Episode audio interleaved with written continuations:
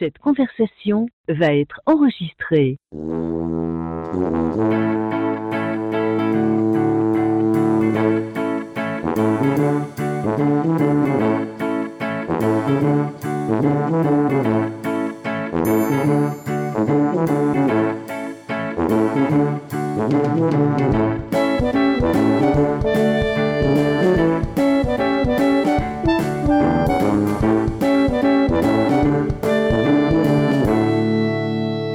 Salut tout le monde, bienvenue à l'épisode 185 de Player Podcast, votre podcast peu professionnel pour jaser avec moi. Aujourd'hui, j'ai un gars qui est super content que je ne demanderai pas à quoi tu as joué jeune avec une voix de débile léger. Jeff Dion.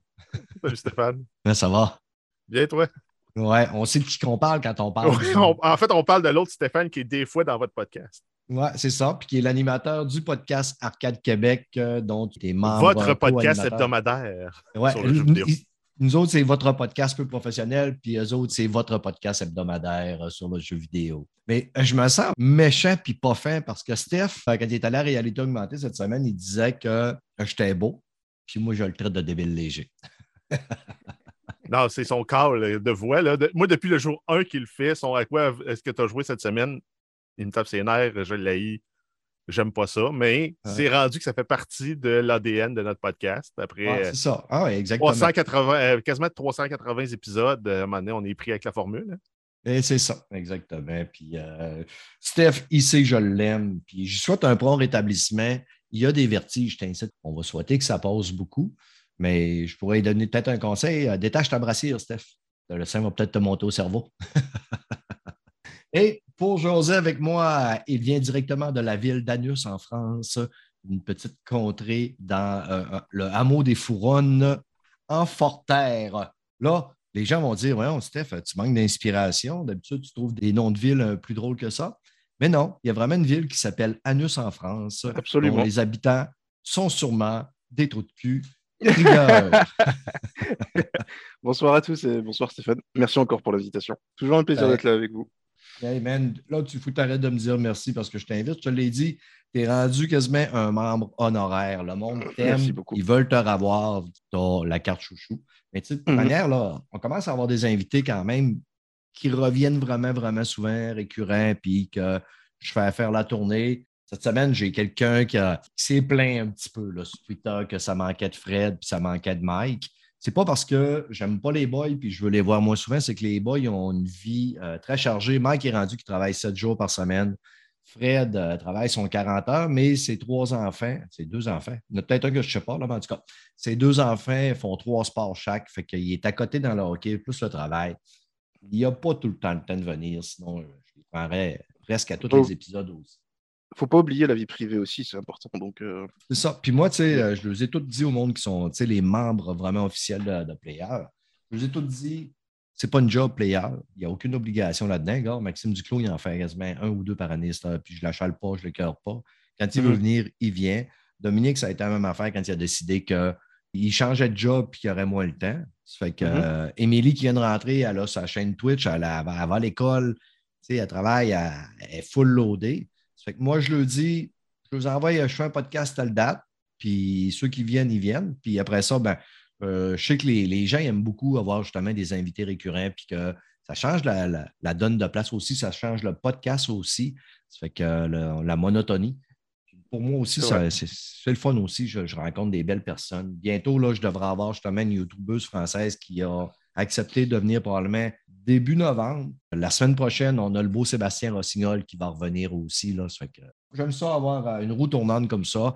Puis ceux qui ne sont pas contents, ben, il y a toujours une possibilité de moins écouter. C'est pas ça que je veux, mais écoute, bah, ça dépend pas de toi de toute façon. Donc, Ah, euh, ben, ben, ça, ça dépend de moi, là, euh, qui est sur le show puis comment que le show est, mais ça dépend pas de moi si on- le monde l'écoute ou ne l'écoute pas.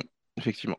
Yes, euh, les boys, fait beau, c'est samedi après-midi pour nous autres, c'est samedi soir pour Krieger, mais on ne veut pas être ici jusqu'à 4 heures. Fait beau soleil, mais de toute manière, je ne sortirai pas. Je vais continuer à jouer à mon jeu vidéo, même que j'ai fini ce blabla-là. là. Mais on va clencher ça, puis on va aller parler de films et séries.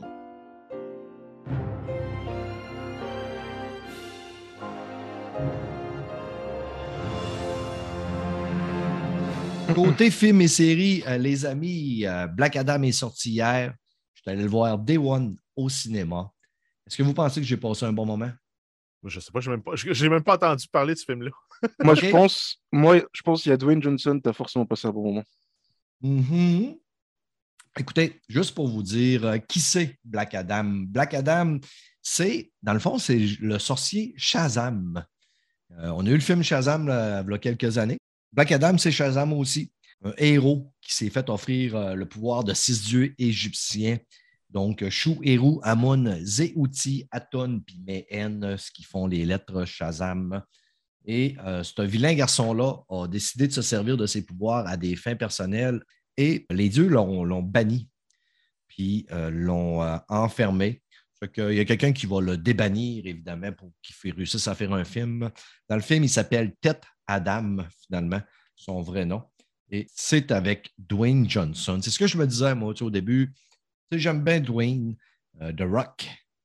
La plupart du temps, il fait des super bons films. Par contre, quand je voyais les, les, les trailers, j'étais de même, oui, pas sûr, pas sûr, sûr, sûr, sûr, sûr. Parce que DC, ils réussissent pas tous leurs films. Finalement, après le film, je me suis dit, j'ai passé un meilleur moment qu'en écoutant Venom 2, mais j'ai passé un pire moment qu'en écoutant Les Éternels. Donc, euh, c'est plutôt moyen comme film, à mon goût, à moi. là. C'est rare, là, mais tu je ne vais pas triper trop trop sur euh, The Rock dans ce film-là. Je trouve qu'il est très, très, très, très monocorde sur la, comment il joue. Les héros secondaires sont un peu pâles, je vais vous dire. Là. Tu as Hawkman, Cyclone, A- Atome, quelque chose.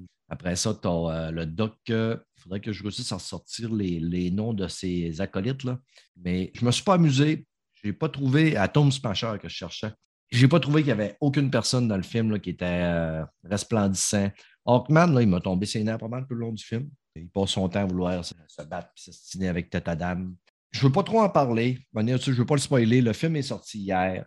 Les effets spéciaux sont quand même bons. Il y a de l'argent et il y a du budget là-dedans. Mais ma plus grosse critique, c'est que ça m'a fait penser un peu à Thor Love and Thunder. Là. On, on clenche beaucoup d'humour. J'ai l'impression que c'est un DC qui essaie de ressembler à Marvel.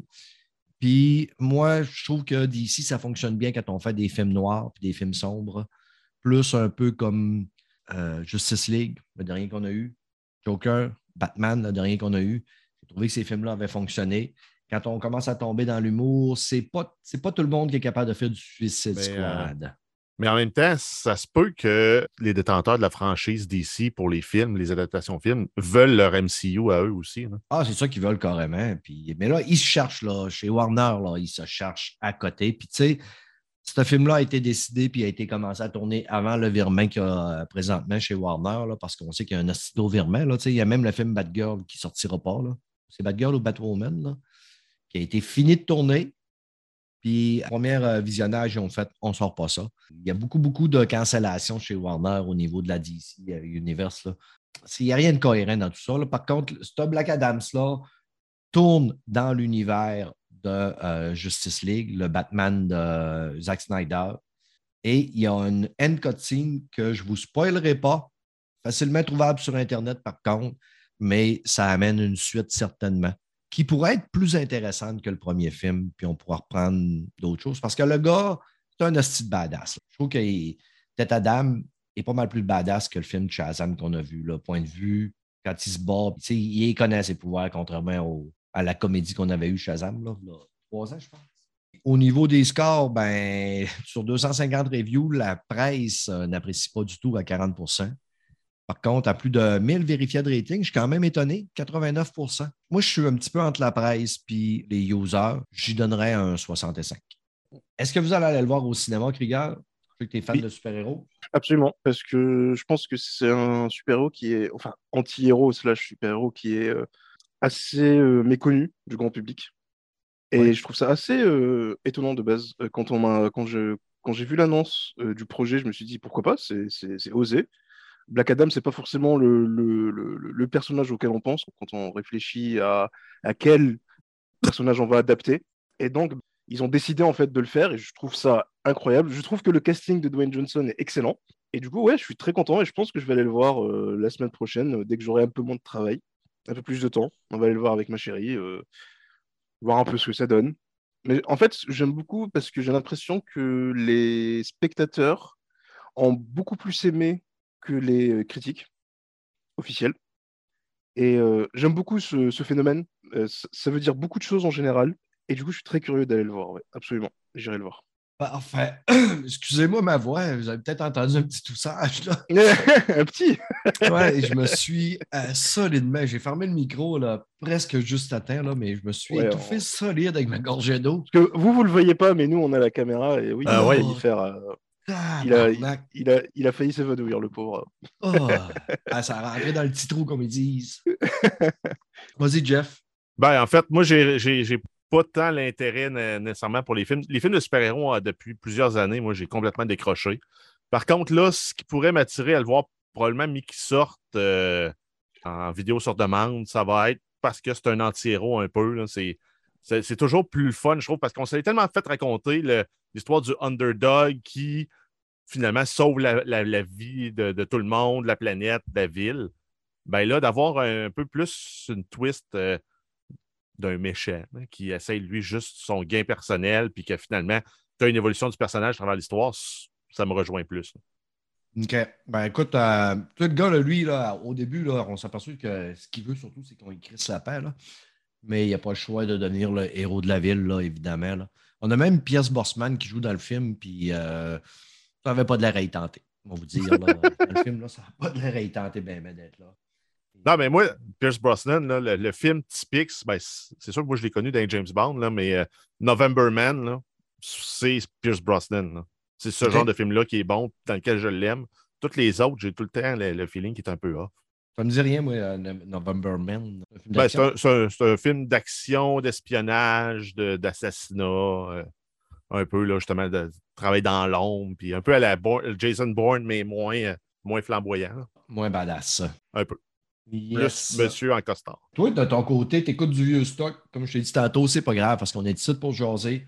Euh, des fois, on a des nouveaux auditeurs, puis ils n'ont pas nécessairement la référence qu'on a parlé là, 75 podcasts. Écoute The Office, moi j'ai écouté, j'ai dévoré la, la série, mettons One Shot. Là, quand j'ai décollé, j'ai pas été capable d'arrêter. Euh, c'est bon, hein? Ben oui, c'est toujours, c'est toujours, euh, j'ai une, j'ai une heure, je me dis, ah, j'ai le temps de rentrer trois épisodes. C'est tout sur Netflix, les neuf saisons. Là, j'arrive à la neuvième saison. C'est sûr qu'avec le départ de, de Steve Carell à la sixième qui joue Ouais. euh, Michael Scott, il y a une drop, Ouais. mais ça remonte à la neuvième saison. là. Ils ont comme réussi à, à faire fi de, euh, de ce Monter la pente un peu. Ouais. Je pense que j'ai eu le plus gros fourré euh, cette semaine, justement, quand j'écoutais un des épisodes dans lequel euh, ils réalisent que euh, les. ben, en fait, c'est Dwight et Angela qui réalisent comment les. Ils se demandent comment les homosexuels font pour avoir des rapports sexuels. Puis j'ai tellement ri, là. C'est à un moment donné, Dwight dit Ouais, mais comment leurs pénis font pour savoir qu'il y en a un des deux qui va être prêt à accepter le pénis de l'autre? Parce que lui, dans, sa tête, c'est clair que les relations sexuelles se passent par pénétration face à face. Ouais. J'ai tellement trouvé ça drôle. là. Ah, moi, j'ai eu bien du fun que je l'ai écouté. Puis ce qui est le fun, c'est que les personnages se développent au fur et à mesure. Puis la première, la- la- surtout la première saison, les trois, quatre premiers épisodes, j'avais trouvé ça hardcore puis malaisant à ce fuck. Là. Ah, ben, c'est c'est ce que c'est le feeling que j'ai eu tout le long avec Michael Scott. Hum. Le personnage, l'acteur, il est super bon. Steve Carroll, il fait une job merveilleuse pour créer des malaises, avoir tous les traits du mauvais boss, mais sans jamais être le mauvais, le mauvais gars. C'est toujours un bon gars en arrière, toujours un bon fond, des bonnes intentions. il se rend pas compte que c'est un imbécile. Il, il est un petit peu comme OSS 117. Euh, ah, ben, je l'avais pas vu de même, mais oui, un peu. Mm. C'est euh, c'est un peu un imbécile heureux. là. Ouais. J'ai jamais écouté euh, la version britannique qui a, je pense, c'est deux saisons de la version britannique, si je ne me trompe pas. Oui, ben, il y a eu il y a deux, de- deux trois caméos là, de Ricky Gervais dans la série américaine. Puis je me suis dit, il y a tellement un style d'humour que j'apprécie ce gars-là. là. Je me dis, il faudrait que je les, je les trouve. Ils sont plus sur Netflix. Il va falloir probablement que j'aille sur le marché gris euh, des internets pour trouver ça. Ouais, ben c'est ça, parce que moi, je ne vais jamais sur le marché gris des internets pour euh, checker de quoi, mais si jamais tu, tu le pognes, tu me le feras savoir. C'est bon. Puis toi, de ton côté, Krieger, euh, The Good Doctor sur Netflix. Tout à fait, The Good Doctor, c'est une série que m'avait conseillé euh, ma chérie. Je suis du coup, euh, on était, du coup, on a commencé à les regarder avec, euh, avec elle. Moi, je suis beaucoup, je suis très fan de Doctor House. Je ne sais pas si vous avez regardé, j'imagine que oui, parce qu'à une époque, c'était difficile de rater la série. Ça reprend un peu les mêmes prémices, à quelques grosses différences près. The Good Doctor, c'est l'histoire d'un jeune autiste qui, a, qui du coup souffre de syndrome d'Asperger et du coup qui a été recruté dans un hôpital. du coup, il s'appelle Sean Murphy. Et du coup, lui, étant donné qu'il a le syndrome d'Asperger, il a forcément des capacités qui sont particulières. Lui, il est excellent dans ce qu'il fait, à savoir être chirurgien, être docteur, être voilà, déterminé en fait le mal euh, de, chaque patient. Et du coup, il a recruté. Et ce qui est intéressant dans cette série, c'est que, euh, de un, euh, je trouve que ça représente bien les gens qui souffrent d'autisme. Et ça, c'est très important. Je trouve que c'est pas assez fait, ou alors quand c'est fait, c'est pas bien fait. Là, c'est très bien fait. Et ce qui est intéressant aussi, c'est de voir comment l'entourage de, ce, de, ce, de, Sean réagit face à lui, en fait. À savoir, ben, par, par, exemple, à un moment donné, Sean Murphy dit ben, je pense que cette, euh, cette patiente-là souffre de ça. Et là, on lui demande bah, comment tu sais, est-ce que tu peux nous montrer des preuves Il lui dit ben, lui ne peut répondre que bah, je le sais parce que c'est logique. Et du coup, personne ne lui fait confiance. Et on, voit à la fin de chaque épisode que finalement, il avait raison. Et du coup, j'aime beaucoup ça. Euh, il n'y a pas beaucoup d'humour. Euh, c'est assez sérieux dans l'ensemble. je trouve que les acteurs jouent très très bien. Surtout Freddie Highmore qui joue du coup Sean Murphy. C'est pas évident, encore une fois, je le dis, d'incarner euh, un personnage qui souffre de syndrome d'Asperger sans forcément tomber dans le cliché. C'est vraiment, il y a vraiment une ligne ultra fine à ne pas dépasser, et je trouve que Freddy Highmore ne l'a jamais franchi. En fait, il a toujours été très juste dans ce qu'il fait. Tous les autres acteurs sont excellents, euh, que ce soit Antonia Thomas, euh, Spara, tous sont excellents. du coup, voilà. Alors, encore une fois, c'est une série un peu à Doctor House, à savoir un épisode égale une histoire. Et ça, c'est bien, parce que, bon, forcément, il y a un fil rouge au fil de chaque saison, mais c'est intéressant parce que euh, moi, par exemple, pour être totalement honnête, j'avais commencé avec l'épisode 5 de la saison 1 et je n'étais pas perdu. Ok. Forcément, après, j'ai recommencé euh, quand, euh, quand ma copine était, était partie, ben, j'ai recommencé du 1 jusqu'au 4 pour, pour la rattraper. Mais je trouve que ça marche très bien parce que, le, encore une fois, le prémisse est assez simple, on comprend tout de suite ce qui se passe et je trouve ça intéressant. Encore une fois, euh, oui. Tu peux en rater une puis euh, en venir, là, mais c'est l'avantage aussi de les écouter sur une plateforme où tu peux euh, les écouter à, volonté. C'est que même si tu en rates une, tu peux revenir. Mais tu sais, si à un moment donné, justement, toi, tu en as raté deux, mais là, tu es avec ta blonde, ça n'empêche pas d'écouter celle que tu vas écouter puis à revenir, comme tu me disais. Là. Exactement, exactement. Bah, c'est, ce exactement ce qui s'est passé et, j'ai, bien aimé. J'ai vraiment aimé, je vous, je vous la conseille, elle est sur Netflix. Euh, je suis arrivé à la troisième saison. Je vous avoue que là, à la troisième saison, en fait, je commence à avoir un peu peur. C'est-à-dire qu'on en est rendu au troisième épisode et on s'est rendu compte que ça commence peut-être à tourner en rond. Là où, si vous vous souvenez bien, euh, dans Doctor House, chaque saison avait un fil rouge très important et chaque saison surtout renouvelait les enjeux pour le personnage de Doctor House ce qui n'est malheureusement pas le cas pour l'instant de Freddy Highmore, à savoir, ben, il est autiste et il galère dans l'hôpital, euh, les gens ne lui, font pas, encore confiance. Et ça, je ne comprends pas trop l'idée. Je veux dire, ça fait trois saisons qu'il est avec vous, il a, il a sauvé 50 patients. Pourquoi vous ne lui faites toujours pas confiance? Je ne comprends pas. C'est ça. Ça tombe pas dans la logique de qu'est-ce que des vraies personnes se diraient euh, si ça Exactement. fait trois ans qu'il travaillerait avec cette personne-là? il a quand même réussi à convertir la moitié de son équipe. Il y a l'autre moitié qui continue de penser que c'est un freak, qu'il est bizarre, qu'il ne faut pas lui faire confiance, alors qu'il a sauvé, encore une fois, plus de 50 patients.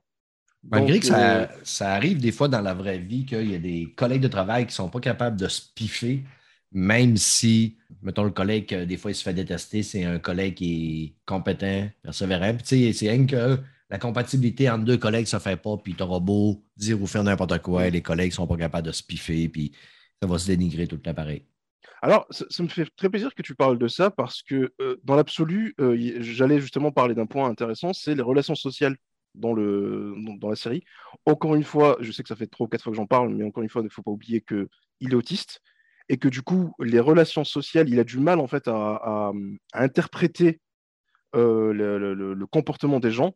Ça veut dire que tu peux être très gentil envers lui, il peut mal le, recevoir. Penser que tu es mmh bizarre, et que tu, tu casses quelque chose, alors que ce n'était pas du tout le cas.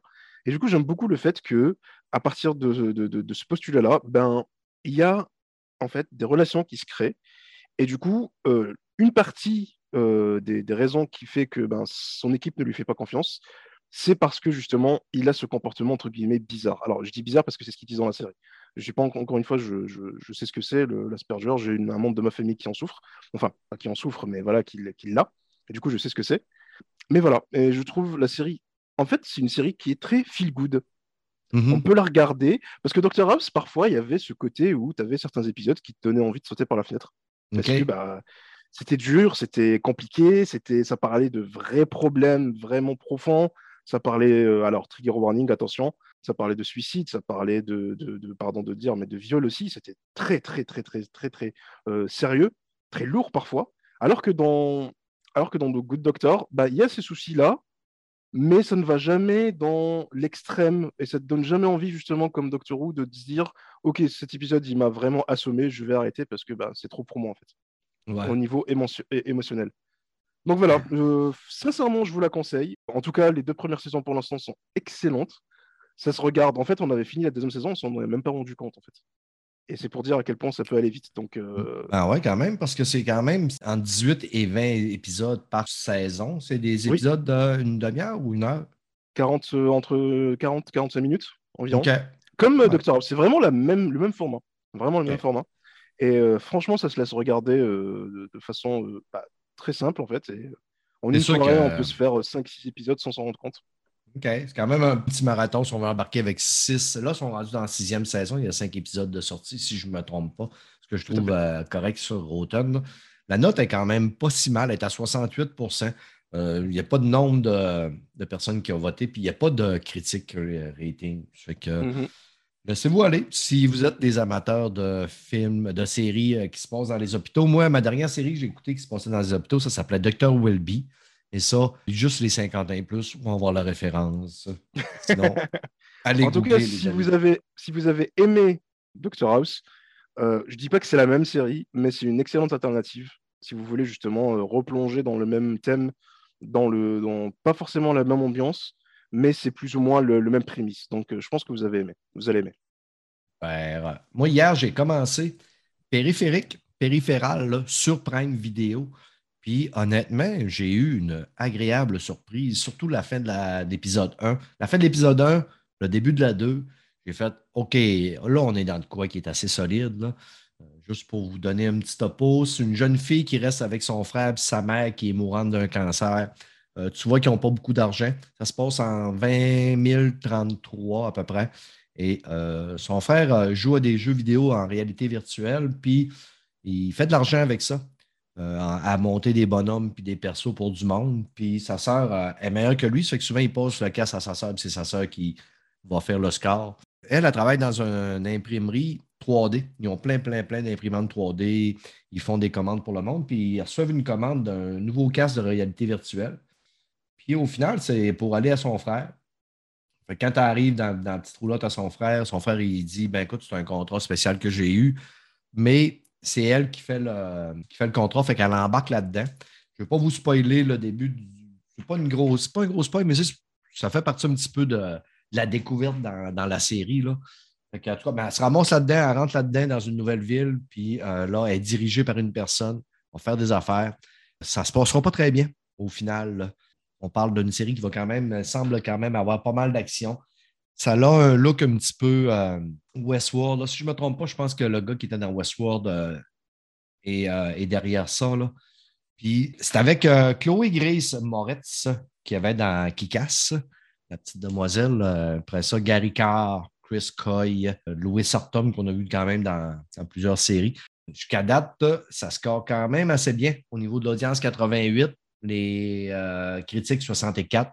Mais si vous êtes amateur de jeux vidéo VR, un peu comme euh, le film euh, Ready Player One, là, allez checker ça. Mais je vous le dis, la fin de la première épisode, c'est solide en Chris, puis le début de la deuxième, là. Selon ton feeling, ça s'adresse à un public de quel âge? Ben, écoute, j'ai pas vu de nudité. J'ai vu quand même des, une scène quand même assez aquarelle, là, quelqu'un qui se fait arracher un œil. Là. Ouais, OK, on vient de tomber dans le mature. Ouais, c'est, moi, je te dirais, euh, mettons, là, ça, je travaillerais au bureau des qui regardent ça. Je mettrais ça à 16 ans. Bon. Peut-être 14. 14, là, je pense qu'on est, qu'on commence à être capable de voir une personne se faire enlever un œil, puis s'arracher une main. Plus t'en ajoutes, moins c'est C'est approprié. ça. Ouais. Puis, j'ai pas vu de Toton encore, là, mais 116 ans. là. En tout cas, euh, c'est sûr que je vais co- continuer cette petite série-là. Ça m'a. J'ai vraiment. Sur Prime Video, t'as dit? Ouais, Prime Vidéo. Je vais noter ça. Euh, ouais. Mais elle ne pourra pas l'écouter. Tant pis pour elle. Au niveau des news, euh, Gang of New York, vous vous rappelez de ça, le film avec euh, Leonardo DiCappuccino puis Daniel, Daniel Day-Lewis. Qui était un asti de bon film à l'époque. hein. Mhm. On va avoir droit à une série qui va être tournée bientôt avec. euh, ça va être euh, encore euh, Scorsese qui va être derrière le projet.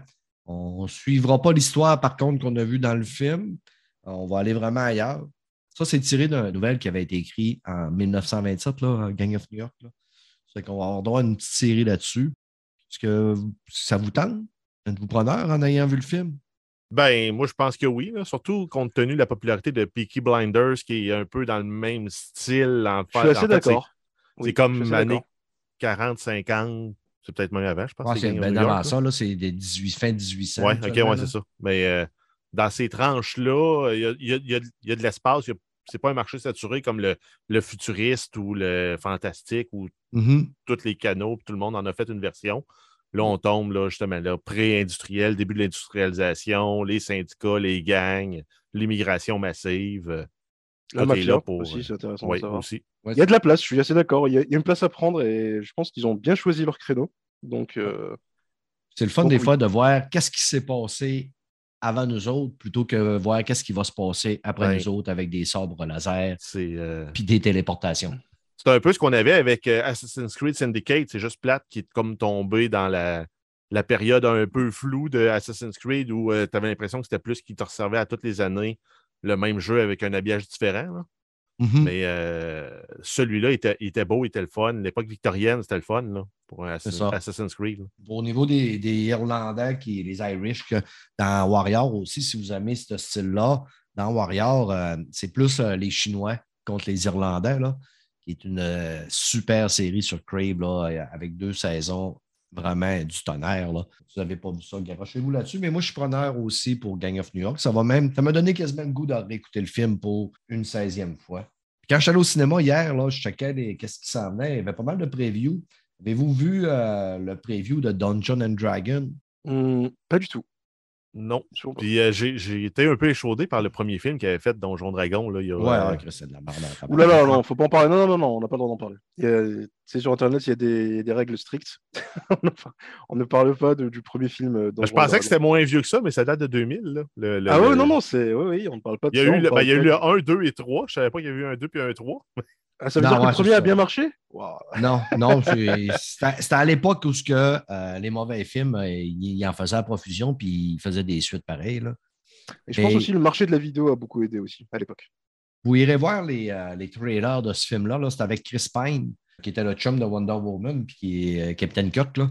Après ça, on a Reggie Jean Page, euh, Sophia Lillis, Michel Rodriguez qui est là-dedans, Justice Smith, Chloé Coleman, Daisy Head.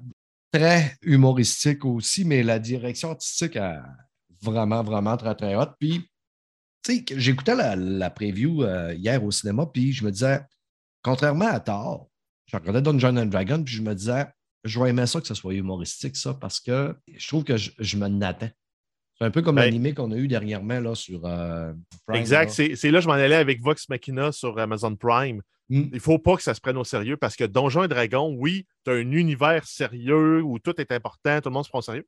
Mais le monde qui vit cet univers-là, c'est des gens qui profitent de ça pour voir leur chum, de faire des blagues, de, créer des running gags dans leur, campagne à eux. Puis ça revient, ça revient, ça revient, ça, vient enrichir l'histoire. Fait que si c'est un, film qui se prend au sérieux, comme un Game of Thrones se prend au sérieux, ils vont faire le, le même flop qu'en 2000. là. Exactement. Je pense qu'il y a plus de, chances de réussir justement comme ça dans la comédie. Après ça, bon, on a vu un trailer de Black Panther 2. Pas super hype pour Black Panther 2. Par contre, à un moment donné, on voit le gros saut d'Iron Man qui décolle, puis on entend une voix de fille qui crie à l'intérieur du saut. Fait que euh, d'après moi, c'est là qu'on va voir euh, Iron euh, Heart, la fille qui est dans le costume de Iron Man. Il serait temps. Ouais. Puis il sort au mois de novembre. Je pense que c'est le 11 novembre qu'il sort. Euh, même si je ne suis pas hypé, je vais aller le voir quand même au cinéma, probablement Day One, pour le bénéfice du podcast. Euh, Vous voyez comment que je vous aime, je dépense des 10 sans compter pour aller voir des films qui ne me tentent pas. Ouais, mais 10 c'est juste l'entrée. Tu as 14 pièces de popcorn avec ta petite liqueur. Ouais. La plupart du temps, je prends pas de popcorn. Mettons les trois derniers films que je suis allé, c'est ça que j'ai fait. J'ai pris un popcorn puis une grosse liqueur. Puis tabarnak que j'ai pas filé en sortant. Là. Si mon estomac est plus capable de supporter J'ai le même problème. J'ai le même problème, oui. En fait, le problème, c'est que les, popcorn, le problème que j'ai, c'est que les petits popcorns ne sont pas suffisants et les grands popcorns sont trop grands. Ouais, c'est ça. Ce serait bien d'avoir un juste milieu, s'il vous plaît, entre les deux. Moi, je suis seul, je passe même pas au travers d'un petit. Fait que... puis un autre film qui a passé aussi dans les bandes annonces, Babylone, avec Brad Pitt puis Margot Robbie. Celui-là, je me donne... Ouais, ça m'a donné un- une impression de Quentin Tarantino. Absolument. Ça a vraiment de l'air hyper sauté. Oui, oui, absolument. Euh, je trouve que l'image est très belle. Mm. Et ça, ça me suffit largement parce que pour moi, un réalisateur et son directeur euh, photo qui, qui font l'effort de donner une bonne image, de jolies couleurs, de, de- de bien cadrer leur, leur film, ça vaut le coup, ne serait-ce que de se déplacer pour aller, le, pour aller ben, j'allais dire rendre hommage, mais ne serait-ce que ben, féliciter en fait leur travail. Et du coup, oui, Babylone, je vais absolument aller le voir. Ça fait partie de mes, euh, de mes day one euh, cinéma, c'est sûr. Ouais. J'ai raté. euh, moi, j'ai comme eu une période que je ne checkais pas trop ce qu'il y avait au cinéma, puis j'ai raté le film avec euh, Brad Pitt, justement. Ça se passe dans un train, c'est un genre de tueur à gages, puis là, ils se Oui. battent à, à qui mieux mieux, plein, plein de monde. J'ai vu souvent le trailer quand j'allais au cinéma, puis j'ai pas pensé à aller le voir. Ça fait qu'il devrait sortir bientôt sur euh, une certaine plateforme. Là. Tu parles de Bullet Train? Ouais, Blood Train, ça a de l'air à ce Ouais, film. Bullet Train, je l'ai vu et c'était vu? vraiment, vraiment fun. C'était vraiment, vraiment fun, ouais. Ouais, ça, j'ai entendu quand même des bonnes critiques. J'ai hâte de le voir. Mm. Il est peut-être peut encore au cinéma, c'est moi qui n'ai peut-être pas checké, là. mais j'ai hâte de voir ça, ce film-là. Mm. Puis, dernière nouvelle, là, on va avoir. euh, on s'ennuyait d'Harrison Ford. euh, la dernière fois qu'on l'avait vu, je pense, c'était dans Star Wars, qui avait repris son rôle de Han Solo. Il va faire un- une entrée dans le Marvel Universe en tant que Thaddeus Thunderbolt Ross, qui était joué par euh, William Hurt, qui est décédé euh, récemment. Vous trouvez que c'est un bon choix pour euh, remplacer William Hurt? Tu me parles de ça. Moi, j'ai aucune connaissance de cet univers-là. OK, ben, c'était dans Hulk. Lui qui jouait le colonel Ross, le père de Betty Ross, c'était William Hurt. C'est lui que c'est l'ennemi juré quasiment de Hulk. C'est lui qui voulait emprisonner Bruce Banner et s'en servir pour en faire un arme. Alors moi, j'étais déjà sceptique sur euh, le prochain Indiana Jones parce que je pense, et sans vouloir être méchant, je pense que Harrison Ford est vieux, est très Mhm. vieux, peut-être même trop Ouais. vieux. Ouais. Et ça, en fait, ça me l'a confirmé quand j'ai vu à l'époque, euh, déjà à l'époque de Star Wars euh, 7, Ouais. il était La misère a fatigué. marché, Steve. Ouais, ça a marché, mais bon. si- si- Non, j'ai pas dit ça a marché, j'ai dit il y a de la misère à marcher. Ah, il a de la misère à marcher. Oui, je suis d'accord. Bah, il a l'air fatigué. Et Ah ouais. Il serait peut-être temps de. Ou alors lui donner un rôle, mais qui ne, ne, ne fasse pas trop d'application. Ouais. Euh, donc, euh, donc, à voir. Mais moi, oui, déjà, déjà les, les- images que j'ai vues de, de Indiana Jones ne m'ont pas trop rassuré. Dire, bah, comment Indiana Jones, euh, Harrison Ford a plus de à 70 ans, peut-être même plus. je sais plus. 80. Voilà, 80. Indiana Jones. Mais Comment- on se rappelle à l'époque, euh, quand il a fait son film avec Sean Connery, là, Chris, ça a fonctionné du tonnerre. Est-ce que Sean Connery était plus en forme que lui ou c'est. Tu sais, à l'époque, Sean Connery était peut-être un peu plus jeune quand il a fait. euh, voyons, Chris, Indiana Jones 3. Mhm. Alors, je pense que oui, et surtout, Sean Connery a eu deux choses. Il a su s'arrêter au bon moment. Mhm. Et après, Sean Connery, c'est plus compliqué parce qu'il sait, il est passé par une crise euh, d'acteur existentiel où il savait pas trop. euh, En fait, il avait le, le, le rôle de James Bond collé à sa peau et il voulait absolument s'en défaire. Du coup, il a fait beaucoup, beaucoup de films Mhm. qui l'ont, qui l'ont, qui l'ont fatigué. Et, euh, et même dans le cinéma ind- indépendant, d'ailleurs, chose que je pense qu'on ne verra jamais Harrison Ford faire, surtout vers la fin de sa vie, enfin, vers la fin de sa vie d'acteur, attention, euh, de sa carrière, pardon.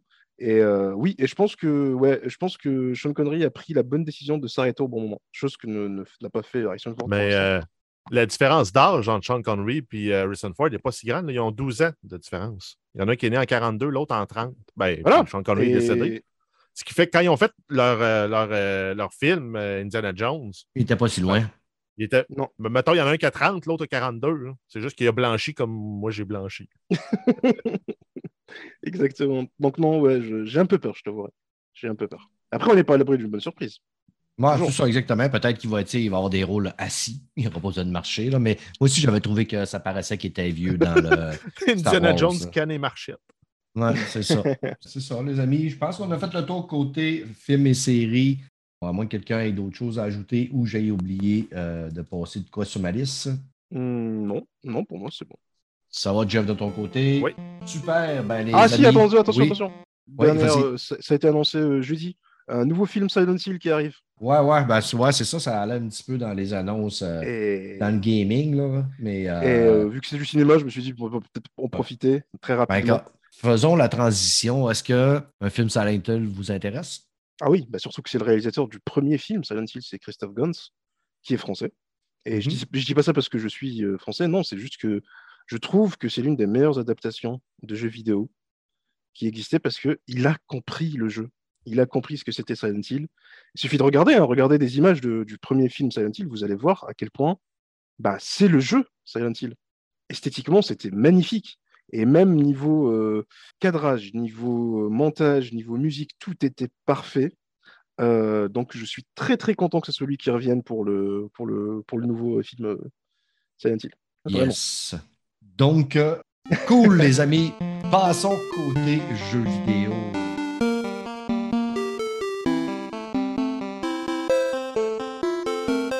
Faisons la tradition sans douleur et en douceur. Les annonces de Silent Hill. Depuis très longtemps que le monde tient de main. Il va y avoir des annonces de Silent Hill. Ça a que euh, Sony va faire un Silent Hill. Il paraît que Kojima, il est sur un Silent Hill. Il paraît que Silent Hill, il, il, il, ça n'arrêtait pas. Et bon, là, c'est enfin sorti. On n'aura pas droit à un Silent Hill. On va avoir droit à 42 Silent Hill, apparemment. Mm. On en avoir à qui veux-tu mieux mieux. Est-ce que, autant qu'on on parlait pour le film, est-ce que les jeux, un remake de Silent Hill 2 vous intéressent? Je suis pas un fan, moi, des jeux d'horreur. Les, les remakes, même les remakes de Resident Evil, là, je les ai achetés le 2 puis le 3, je les ai joués. Mais je me suis rendu compte que je suis plus le public de, de ce genre de jeux-là. Ils sont bien faits, sont beaux. Euh, N'importe qui qui les a aimés va les aimer. J'ai l'impression que ça va être ça aussi avec Silent Hill. Mais moi, un film de deux heures de Silent Hill m'a convaincu que la série de jeux n'était pas pour moi. J'ai envie de dire c'est Konami. je pense que c'est un très bon argument pour dire que ça fait peur. Mhm. Bon, il y a Bluebird Team qui est derrière, je suis d'accord. Euh, c'est une jeune équipe. Du coup, ils... bon, alors c'est un remake. Du coup, ils prennent pas beaucoup de, de- de- comment dire, de, de risques pour le remake du 2. Parce que je pense que c'est celui que attendent le plus les fans, Mhm. parmi les deux autres, que, les trois qui ont été annoncés. Je sais pas, moi, Konami, j'ai perdu, ça fait très longtemps que j'ai perdu leur confiance. Donc, je dirais, je vais pas l'attendre. Et comme ça, au moins, je pourrais avoir qu'une bonne surprise. Je serai pas déçu. Parce que ça fait partie quand même Silent Hill 2 de mes jeux préférés et euh, qui a forgé justement euh, ce que je suis en tant que gamer actuellement. Donc, euh, ouais, ouais, je l'attends pas beaucoup parce que j'ai peur d'être déçu. Je ménage mes attentes. Est-ce que c'est moi qui rêve ou c'est mon cerveau qui anticipe des choses? Mais j'ai l'impression que si ces jeux-là seraient sortis il y a quelques années, quand Kojima a quitté Konami, euh, tout le monde aurait crié au scandale, euh, au boycott. Puis que là, c'est que la poussière a tombé, les, gamers ont la mémoire courte et ils sont là, là, ça crie au génie, puis euh, waouh, ils sont tous contents. Oui, absolument. Euh, bah, parce que déjà, Konami était dans une, euh, période très compliquée à ce moment-là. Euh, On se rappelle tous de Konami euh, 2014, 2015, 2016, c'était particulier. Euh, après, ils étaient très, euh, comment dire, absents, à part, euh, encore une fois, le jeu de foot Pro Evolution Soccer. Mhm. Euh, ils sortaient pas grand-chose. Donc, on se demandait même s'ils allaient pas arrêter tout simplement leur pôle jeux vidéo et se concentrer uniquement sur leur pôle arcade et pachinko, etc. au Japon. Mais là, j'avoue, ça vient un point nommé parce que les gens commençaient à avoir des doutes sur le fait que Kojima allait faire un jeu d'horreur. Mhm. Du coup, je pense qu'ils ont juste surfé sur, euh, sur la hype actuelle qu'il y a autour de Kojima et de son jeu d'horreur. euh, qui on ne sait même pas si c'est un jeu d'horreur d'ailleurs pour l'instant. Ouais, c'est ça. On pas Mais euh, tout le monde s'accorde à dire que c'est ça alors que personne n'a de preuves, donc pourquoi pas. Mais oui, je pense que c'est la meilleure période pour le faire. Et en fait, bon, ils ont eu pas de chance parce que Capcom avait fait des annonces Resident Evil le jour, le jour d'après. Mais d'un côté, oui, la hype est totalement justifiée, je pense. Surtout les fans de Silent Hill qui attendent ça depuis je sais pas combien d'années. Mais là, ce qui me fait peur avec les fans de Silent Hill, c'est qu'ils prennent pas beaucoup de recul. Ils ont oublié que Konami, ça fait longtemps qu'ils ne savent pas trop ce qu'ils font. Euh, même si le développeur, je suis d'accord, Bluebird Team, est assez, euh, comment dire, euh, est très euh, doué, mais Silent Hill, ça reste quand même. Ils ont peut-être pas assez... ils ont... J'ai peur qu'ils n'aient pas les épaules assez solides Mhm. pour Silent Hill. Donc, euh, comme je disais, oui, euh, si c'était il y a quelques années, ça, ça aurait été boycotté. Mais maintenant, je pense que c'est la meilleure période pour le faire. Yes. L'avenir nous le dira. Moi, je me souviens d'avoir joué au 1 et au 2, Mais je me souviens pas tant de l'histoire, honnêtement. C'est Ça fait quand même longtemps. Elle est très cryptique. Euh, l'histoire est très cryptique. Hein. On n'est pas loin du. Quoi, presque 20 ans bientôt, là, si je me trompe. Ah oui, absolument. C'était l'époque PS1, PS2. Hein. C'est ça. Ben, moi, je me souviens que c'était sa PS1 que j'avais joué au 1 et au 2. fait que, puis avec le temps, à l'époque, là, tu n'avais pas tant de jeux que ça, puis tant de bons jeux. Euh, je n'étais pas tellement platformer. Quand il tombait un jeu d'histoire un solo narratif, j'embarquais dedans, même si c'était souvent c'était de l'horreur. Mais avec le temps, il y a tellement de stock que j'ai mis de côté beaucoup les jeux d'horreur parce que je me suis rendu compte que c'est pas ma tasse de thé tellement, les jeux d'horreur. Tu sais, j'ai Resident Evil 7, je ne l'ai jamais fini. J'ai bugué m'a donné une place parce que je n'étais pas capable d'avancer, mais je me rappelais pas d'avoir tant de plaisir que ça à jouer à ce jeu-là. J'aime pas les mm. jeux qui me font stresser tant que ça. Puis, euh, ah, surtout c'est particulier parce que je pense que c'est la pire, le pire type d'horreur qu'on peut ressentir c'est-à-dire, c'est pas des jumpscares, c'est pas. C'est pas de la tension comme C'est des feelings puis de l'anticipation. Ouais, c'est de l'horreur psychologique. C'est de l'horreur hmm. psychologique. Et pour moi, c'est celle qui peut te mettre le plus mal quand hmm. tu joues à un jeu vidéo comme ça. Donc, euh, donc oui, je, je, peux totalement comprendre. Tu vois que, que des gens puissent même préférer Resident Evil à, à Silent Hill vis-à-vis hmm. de ça. Parce que bah, justement, les jeux le mettent mal à l'aise. On verra quand ça sortira. tout à fait. Je pense pas que c'est moi qui va vous en faire la critique euh, euh, à ce moment-là.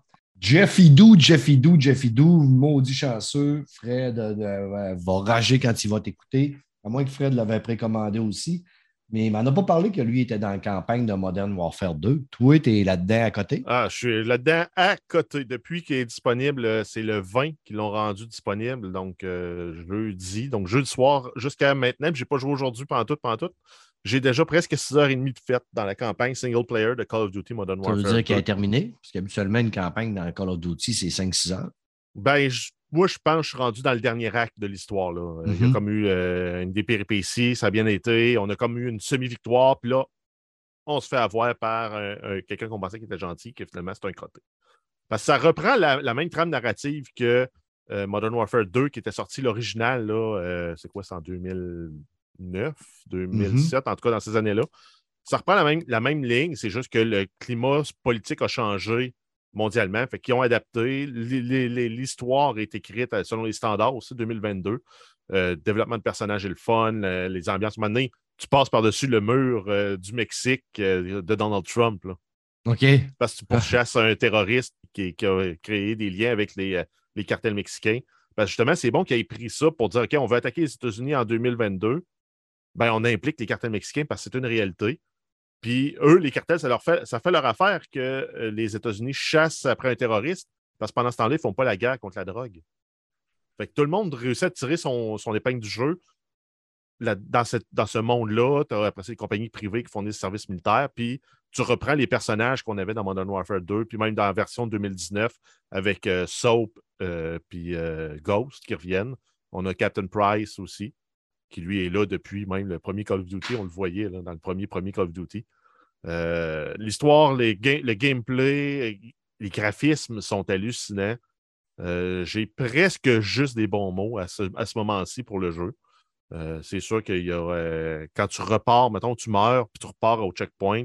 Moi, je joue sur PC, ça, ça, ça, roche un peu. J'ai un 4-5 secondes où on dirait que l'ordinateur, il faut qu'il reload tout puis je roule à 4 frames secondes pendant ce temps-là, puis après, ça remonte à 120. Mais euh, visuellement, les armes, le contrôle, c'est tout ce que je voulais d'un Call of Duty euh, fait par Infinity Ward. OK. J'aimerais ça jouer à campagne, mais je pense pas. Pour, euh, parce que je suis pas sûr que je jouerais beaucoup au multijoueur, là, puis mettre 80$ sur. Ah, c'est sûr que pour la, 6 heures, là. pour la campagne, 90$, c'est très, très cher. Par contre, l'expérience multijoueur qui va s'attacher avec Warzone 2, qui va s'attacher avec le nouveau mode euh, DMZ, qui se veut être un, looter-shooter d'extraction, un peu comme Escape from Tarkov, mais plus accessible, avec des mécaniques euh, plus connues euh, qu'on maîtrise mieux avec Call of Duty. L'ensemble de l'œuvre fait du sens pour 90$. Mm-hmm. Parce que si tu veux progresser dans Warzone plus vite pour avoir tes fusils à toi avec les, bons, les bonnes configurations, ben, il faut que tu ailles monter tes armes de niveau, tu ailles débloquer euh, les, accessoires pour mettre dessus. Ben, il faut que tu ailles jouer single player. Tu n'as pas le choix. OK. Fait que c'est comme une façon détournée de dire Hey, tu veux jouer à Warzone, tu peux jouer gratuitement. Mais si tu veux être compétitif, ben, achète le, single, le multijoueur pour monter tes armes de niveau. Ouais, c'est ça, exactement. C'est un peu un sac qui se nourrit, puis le, système marche, puis Warzone vit par lui-même avec euh, la, vente de cosmétiques, de skins et compagnie. Euh, c'est un super beau produit de marketing, c'est très ambitieux, mais il reste à voir comment ça va, euh, comment ça va survivre, puis ça va vivre, parce que là, on est parti sur un cycle de deux ans aussi avec ce Call of Duty-là. Donc. j'ai essayé le bêta l'autre jour avec Fred, puis Oli, puis honnêtement, j'ai eu du fun. J'ai eu assez de fun que je me suis dit, Chris, je vais l'acheter. Et je trouve qu'il débarque dans une période vraiment quickie. Là, tu sais, là, euh, on en parlait tantôt, je suis dans Plague puis après ça, là, j'ai God of War qui s'en vient. Je euh, j'ai pas fini Cyberpunk. Je me dis, Colin, là, si j'embarque là-dedans, je finirai rien, je touche à rien. Puis là, ça va tout le temps quand les boys. Puis il y a aussi le mélange que moi, les petits gars, souvent, ils vont, ils vont jouer plus tard que moi. moi, euh, c'est plus rendu à 8h30, 9h, moi, je je déplogue. Là.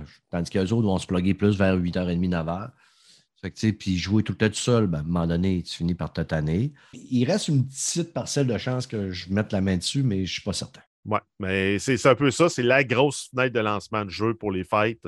C'est encore ça. J'ai l'impression qu'il y a encore beaucoup de.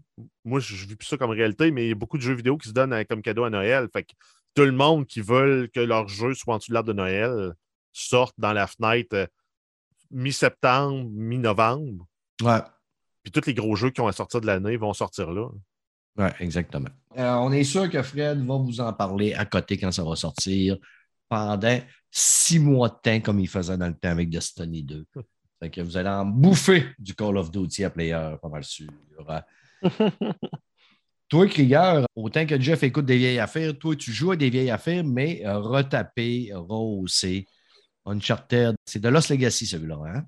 Oui, je pense, oui, de ce que j'ai compris, c'est le 4 et avec le, DLC qui est sorti euh, un peu plus tard. Alors oui, retapé, comme tu dis, est très bien retapé. J'avoue que je suis impressionné par les portages PC de Sony en ce moment. Ouais. Et je trouve qu'ils font un excellent travail, que ce soit avec Horizon, Horizon que ce soit avec euh, God of War, que ce soit avec bah, maintenant Uncharted. Bah, ils font un travail monumental sur ça et je suis, euh, je suis comment dire, impressionné. C'est pas évident. C'est pas tout Spider-Man est sorti aussi sur PC, hein, je pense. Qui ça? Spider-Man. Oui, Spider-Man aussi. Euh, et, comment il s'appelle le jeu avec le mec à la moto euh... Days Gone.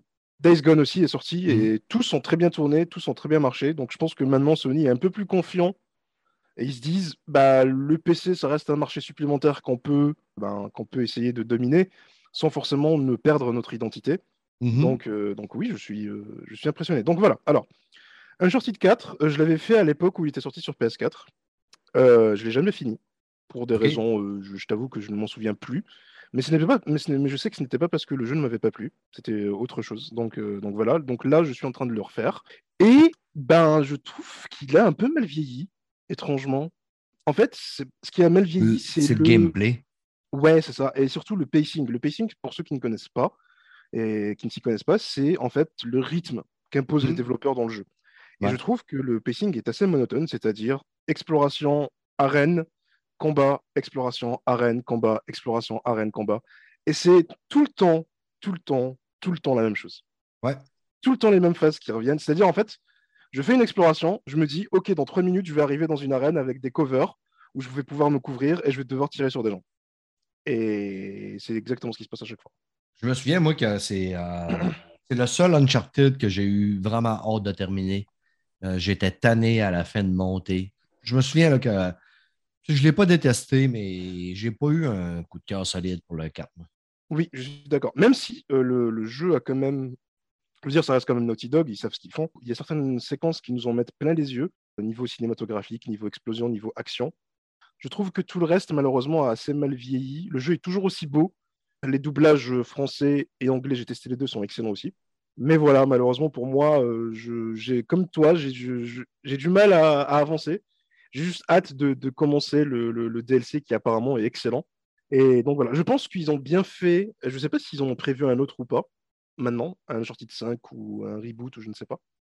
Mais euh, je sais qu'à l'époque, c'était censé être le dernier. Donc je pense qu'ils avaient bien fait de prendre cette décision. Parce que ben, je pense qu'ils se sont rendus compte que la formule commençait à s'essouffler et que Uncharted avait besoin de, prendre du repos et de revenir plus fort. Et je pense que le 4 nous, le prouve bien. Alors attention, je ne dis pas que c'est un mauvais jeu, je trouve que c'est un excellent jeu. Si vous ne l'avez jamais fait sur PS4, allez-y, sur PC, 60 FPS, 4K, tout ce que vous voulez. Le portage est excellent, je n'ai pas eu aucun souci. Euh, je n'ai eu aucun souci, euh, que ce soit technique, euh, de bug ou quoi encore. Donc voilà, mais malheureusement, j'avoue que je suis un peu mitigé par rapport justement au rythme. Quand, je trouve un peu tu parles du, DLC, tu parles du chapitre avec les deux filles? Tout à fait, absolument. OK. Ben, c'est plus un stand-alone. Là. C'était pas un DLC, c'est un stand-alone part entière. Là. Même, il l'appelait même un jeu. Là. Mais mm-hmm. j'ai eu plus de fun à faire euh, de Lost Legacy avec les filles qu'Uncharted 4. C'est ce que tout le monde m'a dit. J'en hmm. parle à mes collègues et que je leur dis, ben, en vrai, j'ai un peu de mal à finir le 4. Ils me disent, euh, t'en fais pas, le, Lost Legacy euh, sera, sera meilleur. Donc, donc j'ai vraiment hâte de le finir. Je dois d'abord le finir pour avoir. par, bah, parce que déjà, de toute façon, là, je suis beaucoup trop engagé pour l'arrêter, quoi qu'il hmm. arrive. J'en suis à 8 heures de jeu, je crois. Mhm. mais oui, j'avoue que je suis un peu resté sur ma faim. Je pense que si Uncharted 4 était sorti aujourd'hui, je pense que les critiques ou même les joueurs se seraient rendus compte qu'il y a un souci de, rythme à ce niveau-là. Cool. Donc, euh, donc voilà. Mais jouez-y si vous ne l'avez jamais fait. Bon, ouais, euh. Gâtez-vous euh, sur PC, ça reste. jamais, je n'avais jamais touché à cette licence-là. Exactement. Pour l'avoir bah, fait. en fait, tous les portages Sony, hein, si vous n'avez pas de console PlayStation, euh, n'hésitez pas, que ce soit God of War, que ce soit même Days Gone, qui est un peu le, le, mouton noir, j'ai l'impression, des exclusivités, alors que je l'ai trouvé très sympa. Ouais, moi, je me suis euh, vraiment amusé. Moi, Le début, là, ça prend un petit peu de temps à partir, mais un coup, tu as commencé à mettre des points dans ta moto, puis dans ton personnage, euh, c'est vraiment solide. Brûler du zombie à côté avec des cocktails Molotov faits dans des grosses, grosses bouteilles, c'est vraiment le fun. Donc voilà. Et j'ai hâte de tester The Last of Us parce qu'il arrive aussi apparemment sur PC. Parfait. OK. Euh, je vous en ai parlé souvent que j'avais hâte que ça sorte cette, année jeu-là. Pacté Requiem est sorti cette semaine, enfin. J'ai pu mettre la main dessus. La suite, euh, euh, logique, tout de suite après Plague Tale of Innocence, qui était sorti en 2019, si mes chiffres sont bons. J'avais quand même vu des previews quand même pas mal. Je m'attendais un petit peu justement à un jeu plus beau. Honnêtement, là, je suis, rendu au chapitre 5. Je ne ferai pas une critique là, allongée, là, full pin, là, mais euh, je suis rendu au chapitre 5, puis euh, je dirais que le jeu compte mes attentes jusqu'à date. Pour ceux qui ne savent pas c'est quoi Placté, là, euh, dans le premier jeu, on avait Placté en Innocence, on avait la petite Amicia avec son frère Hugo. Ça se passe premièrement en France durant le temps de la peste noire. Et euh, le, petit gars, Hugo, il a comme une désise dans le sang qui le rend malade, évidemment. Puis là, à un moment donné, il y a comme des, euh, chevaliers de l'Inquisition qui vont venir tuer le père des enfants, euh, capturer la mère. Puis Amicia va vouloir sauver son frère. Elle va traverser une partie du sud de la France, de la Guyane, pour aller vers un combat final contre un, prêtre probablement pédophile de l'époque. Donc, Requiem et, la suite de ça. C'est qu'on euh, retrouve euh, Amicia puis Hugo au début du jeu. Eux autres, on est rendus à un autre endroit. Premièrement, qu'est-ce qui nous marque dans le jeu, c'est que euh, à Sobo, les graphismes ont, porté fruit. C'est vraiment super beau, beaucoup plus éclairé que le premier. Tu arrives dans des villages où il y a beaucoup plus de monde, beaucoup plus de vie. On entend les passants discuter. la direction artistique est vraiment géniale. Il n'y a rien à redire sur la direction artistique. Le scénario, jusqu'à date, je suis rendu au niveau au chapitre 5, comme je disais. Je ne me suis pas lancé une fois du scénario. Ça discute beaucoup. C'est pas ennuyant. Tu as tout le temps le goût de continuer. Les dialogues sont intéressants. Pas, ça ne m'a pas arrivé vraiment de trouver qu'il y avait des dialogues qui étaient là pour faire du remplissage. Il y en a un petit peu, mais je veux dire, sont pas agaçants. Puis j'ai trouvé que ça se glissait bien dans l'histoire on a vraiment une meilleure immersion. On se sent plus dans le jeu parce que, comme je disais tantôt, il y a plus de détails, la végétation est plus belle, les environnements sont plus beaux, c'est plus soigné. Ça fait qu'on a une super bonne euh, immersion par rapport au premier. Plague c'est un jeu qu'on va le faire en furtivité. Ce n'est pas un jeu que tu peux dire. Tu sais, des fois, il y a des jeux que tu peux faire en furtivité ou ben, tu peux faire du rentre dedans. Celui-là, si tu y vas à faire du rentre dedans, tu n'arriveras pas. Ça fait qu'il faut aimer quand même la faire en furtivité. Moi, c'est mon dada. C'est une des raisons pourquoi j'adore ce jeu-là. J'adore arriver le plus furtif possible. Puis habituellement, j'adore être furtif et tuer tout le monde, mais dans Plague Tale, tu de ne pas tuer tout le monde parce que ça va juste te compliquer la vie. Ça fait que souvent, ça va être d'essayer de, de passer dans le dos d'un garde pour pas qu'il te voie pour pouvoir réussir à te rendre plus loin. Ils ont ajouté beaucoup de variétés dans le gameplay.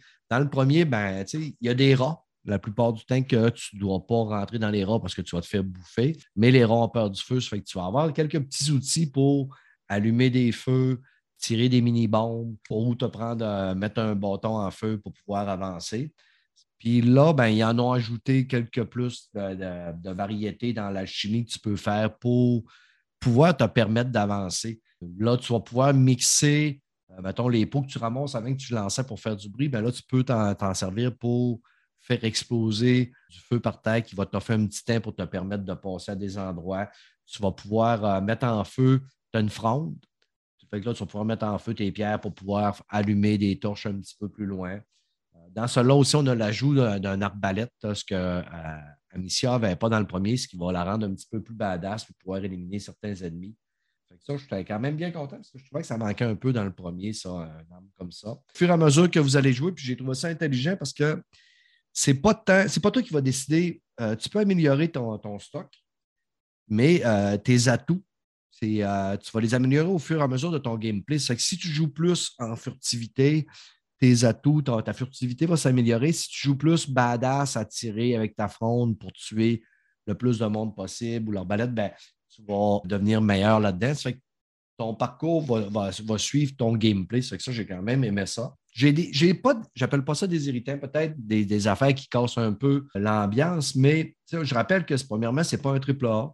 Euh, dans un studio comme Guerrilla qui ont fait euh, Horizon Forbidden West ou Naughty Dog, parce qu'on sent aussi l'influence euh, de Last of Us, Uncharted un peu dans le jeu. Mais c'est un, studio double A, fait que c'est ce qui permet aussi des fois que je suis un peu plus consigné sur des petits irritants, comme mettons la contre-attaque. C'est que si à un moment donné, tu te fais voir par une personne, tu tombes dans une, comme une séquence que le gars arrive sur toi, là, tu peux contre-attaquer si tu l'as, ça va faire une genre de séquence, et après ça, tu vas pouvoir te sauver. Mais il y a comme une petite cassure au travers de ça qui coupe un peu le rythme. Mais c'est pas assez choquant pour que ça m'enlève le goût de continuer puis euh, de, jouer. Dans tous les jeux, tu sais, moi, là, ça fait plusieurs années que je trouve que les studios facilitent le gameplay de beaucoup de monde parce que il y a du monde qui n'aime pas ça, des jeux difficiles. Hein. ça, là, ça chiale beaucoup sur Internet. Là. Ça fait que les jeux, qu'est-ce qu'ils nous font? Ils vont nous mettre des peintures blanches ce qu'il faut monter, comme euh, on l'a vu dans Horizon Forbidden West, où ils ont abusé à profusion des signes jaunes. Là. Ça, on a là-dedans aussi. J'aurais préféré qu'il n'y en ait pas, que ça soit. Puis en plus, c'est dans un jeu qui est, à, qui est à couloir. Tu ne chercheras pas longtemps pour savoir ce que tu peux monter. à la limite, là, justement, quand tu t'approches, tu as ton petit signe A qui te dit euh, You monter. Euh, ça fait que la peinture blanche, moi, je l'aurais enlevée. Mais c'est de même aujourd'hui, il ne faut pas faire pleurer personne parce qu'on sait que les studios, les grosses compagnies ont tendance à écouter beaucoup plus le monde qui, se plaigne. Parce que le monde qui ne se plaigne pas, on ne va pas sur Internet pour dire qu'on aime ça et que c'est, mieux de même, mais c'est ça la vie. Il y a une autre affaire, c'est pas un, irritant, mais si c'est un point que j'ai vu passer sur Internet, c'est que du monde qui reprochait que l'IA n'était pas très développée, que souvent tu vas passer à côté d'un garde quand même assez proche de lui, il ne te verra pas, puis ça va te permettre de de passer. Fait que, les, mettons, un IA déficiente un peu au niveau de la, des gardes quand tu te cherches. Là. Mais honnêtement, là, à matin, j'étais pogné dans une zone qui était quand même assez grande, où tu as plusieurs, plusieurs possibilités de passer. Puis de. Là-dedans, c'est comme un énigme que par où est-ce que je vais passer, comment que je vais déjouer les gardes? Est-ce que je m'attaque? Là, tu t'attaques à un garde, ça attire d'autres gardes. C'est qu'à matin, je suis mort à peu près une douzaine de fois en faisant un passage. Puis, à un moment donné, là, euh, j'ai passé dans le dos d'un garde vraiment proche de son cul. Puis, s'il aurait pété, je pense peut-être les cheveux à Métia, il aurait levé. Mais j'ai apprécié qu'il soit un peu con, le garde, puis qu'il ne me voie pas parce que je te le mets OK, là, là, si il faut que le passe ce bout-là, là, tanné, là, de recommencer, là, puis de. Puis souvent aussi, des fois, comme à un moment donné, si tu te fais attaquer, tu meurs. Tu ne reviens pas tout de suite au début du, euh, niveau. Tu vas revenir à un endroit. Puis un matin, moi, je revenais à une place où il y a un garde qui, qui, était en avant de moi. Puis il s'en venait tout de suite sur moi. J'avais comme pas d'opportunité de. Si j'allais à gauche, j'avais un autre garde. J'allais à droite, il y avait un autre garde. J'étais comme coincé là. Fait que j'ai recommencé six fois. Puis finalement, j'ai été obligé de dire non, gars, il faut que je recommence le chapitre au complet parce que j'aboutis pas de me sortir de ça. Puis par après, je me suis rendu compte aussi, par contre, que des fois, tu te fais voir, le gars vient t'attaquer, tu peux contre-attaquer, partir à la course, puis réussir à les semer dans ton environnement. Encore là, vous allez dire Ouais, mais là, Chris, le gars t'a vu rentrer là, puis tu te penches, puis là, il ne te voit plus. Ben oui, mais, ça ne me dérange pas parce que je suis content qu'il ne me voie plus puis que je vais pouvoir continuer parce que j'aime le gameplay, la fronde, les petites énigmes de OK, je mets du feu là pour me permettre d'avancer. J'aime ça, ces petites affaires-là. Mais je le joue pour l'histoire. Je veux avancer. C'est pas Sekiro, c'est pas Bloodborne, c'est pas un, jeu, mettons, à la From Software où ce que le combat est si important que ça. Ce que tu veux voir dans Plague là, c'est avancer, trouver un petit peu comment tu vas faire pour te rendre jusqu'au bout du chemin, mais c'est l'histoire qui est intéressante. Puis ça, l'histoire, ils ont réussi parce que jusqu'à date, l'histoire me prend. J'ai le goût d'y jouer, je trouve ça le fun. La preuve pourquoi j'ai le goût d'y jouer, c'est que quand ça fait une heure que je joue, je n'arrête pas pour me retourner dans Cyberpunk, comme quand je joue à Mass Effect 2, comme quand je joue à pas Deadpool ou à Deadpool. Deadpool, pas Deadpool. Deadpool? Deadpool. Deathloop, c'est ça. C'est les, les, mêmes mots, mais j'ai changé deux lettres. Un gros, gros, gros euh, pour Plague Tale of Requiem, qui est gratuit sur le Game Pass en plus. Je ne l'ai même pas payé, tabarouette de bin. J'aurais une question pour toi. dans le premier, moi, les, bouts, là, oui, OK, je comprends que je ne suis pas si intelligent que ça, mais des fois, tu as, une zone à traverser, tu as un puzzle, tu réussis à trouver une solution, tu te dis Ah, je suis intelligent de l'avoir trouvé. Ça se résout de façon un peu grandiose des fois. Maintenant, tu réussis à allumer, à, t'allumer un chemin pour se faufiler à travers les rats, puis éteindre avec le bon timing les, les, lanternes des gardes pour qu'eux se fassent manger par les rats. On retrouve tout ça dans le dos aussi. Oui, encore. Puis là, tu as, euh, comme je disais tantôt, il y a beaucoup d'ajouts. Là, tu vas avoir une genre de, de talc, de poussière que tu vas tirer sur les, euh, le feu pour pouvoir les éteindre les envoyer d'en face des gros sacs de. Je ne me souviens pas c'est quoi le nom de, la fiche chimique, là, mais en tout cas, tu lances une roche là-dessus, fait que là, ça fait un gros nuage. Fait que là, ils sont comme aveuglés, puis euh, ils s'étouffent un bout. Fait que là, tu peux les attaquer, parce que des fois, tu as des gardes avec des, boucliers. Là, tu ne peux pas le tirer d'en face, mais là, si tu réussis à les, euh, à les étourdir avec ça, la garde du bouclier va baisser, ça que tu vas pouvoir retirer une roche dans le front. Puis ils ont amélioré aussi la fronde. Là. Euh, c'est un petit irritant que j'avais dans le premier des fois. Là, J'essayais pour tirer, puis à un moment donné, un peu à gauche, un peu à droite, en haut, en bas, puis à un moment donné, je, hop, je réussissais à me placer la face. Puis là, ben, souvent, il y a certaines scènes que je devais recommencer souvent parce que je me souviens de la, dans le premier, un moment il faut que tu, passes en arrière d'un chariot, puis tu as des gardes qui tirent, puis après ça, tu as des gardes qui arrivent à la course en avant de toi. Là, et ça crée un petit peu, parce que c'est que je l'ai recommencé souvent, celle-là, là, à cause de la fronde. Mais dans, la fronde est améliorée. C'est vraiment le, le fun. C'est un, un, petit jeu, c'est un petit jeu bonbon, ça, là. là. C'est un petit jeu bonbon que il se fait en 15-20 heures, dépendamment comment tu vas chercher. Puis, tu sais, il n'y a pas trop d'environnement ouvert. Tu sais ce que tu t'en vas. De temps en temps, tu arrives dans des zones où tu peux chercher un peu ce que tu vas découvrir des souvenirs et des collectibles. Mais habituellement, si tu avances, ton histoire se suit, l'histoire est bonne tout le long. Tu sais, c'est un jeu que tu veux passer au travers, le savourer. Puis au bout de ton 15-20 heures, OK, parfait, on passe à d'autres choses. Tu as un bon souvenir de jeu là, tu vas peut-être le refaire un an ou deux plus tard. Moi, je pense que c'est, euh, sais pas, comment on dit ça, c'est réussi, mission remplie. On va dire ça comme ça, je pense. Mission accomplie, c'est pour ça que je t'ai invité. je t'ai invité, si tu es capable de trouver ce que je veux dire. Fait que, euh, mission accomplie pour euh, puis les, les, scores sur euh, le métacritique, ça passe en 83 à 85. Si je ne me trompe pas, je pense que c'est 82 PC, 83 Xbox Series X, puis 85 sur la PlayStation 5. Mission accomplie à beau, beau travail. Je suis vraiment content. Vous avez comblé mes attentes pour ce jeu-là. Je n'ai pas encore fini. Peut-être que les choses peuvent se gâter, mais ça m'étonnerait parce que je sais qu'au fur et à mesure, je vais développer puis je vais rencontrer d'autres personnes. Euh, il y a Hugo aussi, là, par contre. le problème, ce n'est pas le jeu, c'est moi. Là. Tu sais, je suis rendu à 54 ans, m'occuper d'un petit kid de peut-être 9 ou 10 ans là, qui passe son temps à me crier Amicia, Amicia, t'es où, Amicia? C'est un peu comme dans le premier, là, puis j'avais encore euh, le souvenir de Hugo qui criait à Amicia, puis, mais ce n'est pas un défaut de jeu, c'est Stéphane Gagnon qui n'a pas le goût de se faire crier par un enfant. Mais il fait partie de la game. Il fait partie de la game, mais il est attaché. Puis en passant aussi, elle a un, acolyte aussi. Là. Sérieux, euh, le petit bonhomme, on, l'avait découvert dans le premier jeu. Puis euh, c'est Lucas. Puis Lucas, dans celui-là, là, super intéressant comme personnage. C'est un genre de petit jeune à, novice apprenti alchimiste là, qui l'aide.